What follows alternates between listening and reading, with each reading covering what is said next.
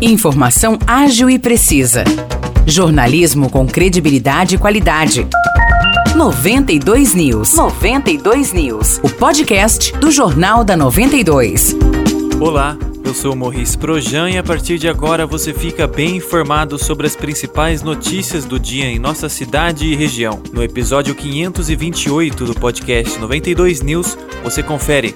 Em sessão ordinária marcada por um bate-boca entre os vereadores Júnior Davan e Carlos Gomes, ontem foram definidos os membros da CPI da Saúde da Câmara Municipal de São João da Boa Vista. A comissão será presidida pelo vereador Gustavo Belloni e terá como membros Carlos Gomes e Luiz Paraqui. Belloni, do Podemos e integrante da oposição à prefeita Maria Terezinha de Jesus Pedrosa, é o presidente porque foi o autor do requerimento que pedia a abertura da CPI. Já Gomes, do PL, e Paraqui, da Rede Sustentabilidade, foram selecionados porque são dos partidos que têm mais vereadores na casa. Os dois são da base da prefeita. Foi no momento da escolha dos membros que começou a discussão. Isso porque o presidente da Câmara, vereador Bira, informou que o regimento da Câmara prevê que as CPIs tenham somente três membros e definiu que essa seria a regra a ser seguida. O presidente ressaltou que o apontamento sobre a regra foi feito pelo Departamento Jurídico da Casa de Leis. Diante disso, Júnior Júnior Davan questionou Bira o porquê de as outras comissões instaladas na Câmara desde o ano passado terem cinco integrantes e agora acontecer essa mudança. Júnior ainda colocou em dúvida a seriedade das CPIs. Então eu gostaria de que continuasse os cinco, os cinco membros. Agora, porque eu não vejo motivo, eu não, não vejo motivo, não vejo motivo para ser três. O porquê dessa mudança de cinco não, não tem mudança. Não tem mudança. Era, era 7, não, por que era 5 anos? Eu estou seguindo o que o jurídico me apontou. Tá, então nós podemos entrar em, em alguma, com alguma providência, porque não foi cumprido o regimento das CPIs anteriores. Fica à vontade, cada um tem seu direito. Entendeu? Porque agora, na CPI da saúde, a CPI, é, a CPI séria, todo mundo está levando, levando a sério. As outras não foram sérias? Não, eu provo que não foi. Não foi? Provo que não foi. Beleza. Eu provo que não foi, principalmente do Miguel não foi, não foi. Eu, eu vou provar isso. Seu Inclusive de quem fez o relatório. Maravilha. Após a fala de Júnior a respeito da CPI do Miguel, Carlos Gomes entrou no debate. Ele foi o presidente dessa comissão e defendeu a seriedade dos trabalhos dela. Pela ordem, excelência, eu não posso deixar de falar, pelo amor de Deus, pela ordem. Sim. Eu fui presidente da CPI do Miguel, como não foi séria? Pelo amor, a gente tem que ter cuidado no Sim. que fala, né? Como não foi sério? Eu sou presidente da CPI do Miguel e ganhei na justiça a ação que vocês entraram. Para com isso, pelo amor de Deus. Tenha responsabilidade com o que você fala. Ou se não, prova, prova aí. Não tem essa. Nós já ganhamos na justiça. Vocês entraram na justiça e perderam. Você tem que colocar isso na sua cabeça. Quem fez o relatório? Está jogando palavras. Quem que fez o relatório? É, não, Quem que fez deixa o relatório? eu falar primeiro. Ah, por favor, primeiro, rapaz. Vai. Por favor, Você estava falando tá bagunçando demais essa casa Por favor. Você está bagunçando demais. Quem tem que ter respeito aos seis. Por favor. Seis que faltam respeito aos outros. Você estava deixando você falar. Você está bagunçando essa casa. Você rasga o regimento da Câmara Municipal rapaz. Tenha responsabilidade. O presidente Bira interveio e suspendeu a sessão. A transmissão online também foi paralisada, mas nossa reportagem estava no local e acompanhou o embate, que se estendeu por bastante tempo. Júnior Davan alega que o relatório da CPI do Miguel não foi feito pela relatora Aline Lucheta, mas sim pelo servidor da Câmara Municipal, Leandro Cortesano. Na visão de Júnior, isso coloca em xeque a seriedade da CPI. Do outro lado, Leandro e Aline rebateram a acusação e disseram que fizeram o relatório em conjunto.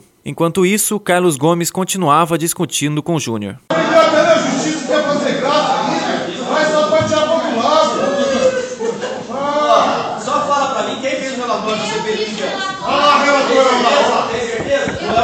não é, é não é Zico, não. É, tem. Não vergonha. Não tem vergonha alguma. Não tem vergonha alguma. Não tem vergonha alguma. Não tem vergonha alguma.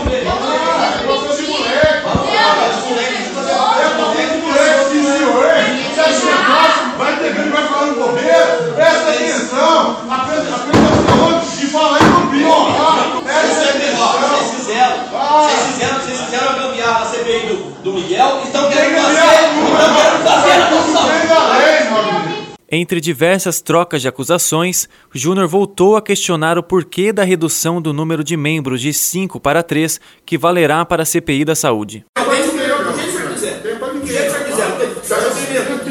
Vocês, a CPI, a CPI, sempre, essa aqui é a oitava CPI, sempre foi cinco membros.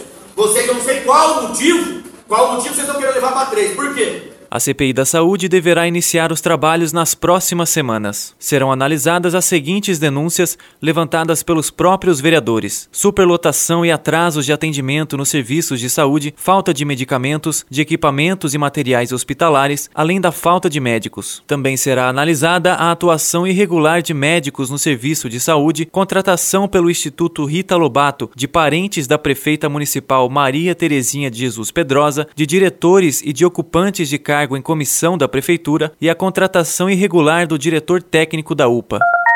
O Corpo de Bombeiros, brigadistas e voluntários seguem trabalhando no combate a uma queimada na região conhecida como Coqueiro Torto, em Águas da Prata. Um helicóptero Águia também se juntou à operação. Segundo informações da Secretaria de Meio Ambiente divulgadas na noite de ontem, ainda há focos de incêndio em áreas de difícil acesso e por isso o combate às chamas estava sendo feito somente pelo helicóptero Águia. De acordo com a pasta, durante a noite o combate foi suspenso e retornou pela manhã. Mais de 60 mil metros quadrados de área já foram consumidos pelo fogo e por enquanto ninguém se feriu. A Secretaria de Meio Ambiente de Águas da Prata ainda informou que não há risco em áreas com residências ou com criação de animais. Participam da operação de combate ao fogo a Defesa Civil Municipal, a Brigada de Incêndio Municipal, Brigada do Barranco, voluntários da Fazenda Alegre e funcionários das propriedades próximas, sob comando do Corpo de Bombeiros. As possíveis causas do incêndio ainda estão sendo investigadas.